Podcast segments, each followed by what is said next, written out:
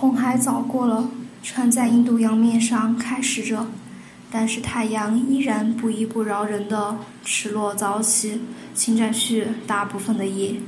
夜仿佛只清了油，变成半透明体。它给太阳拥抱住了，分不出声来。也许是给太阳陶醉了，所以夕阳下隐退后的夜色也带着酡红。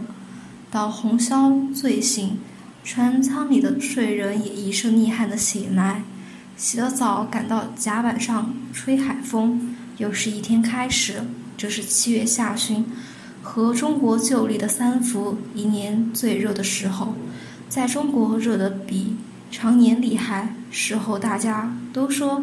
是兵戈之象，因为这就是民国二十六年。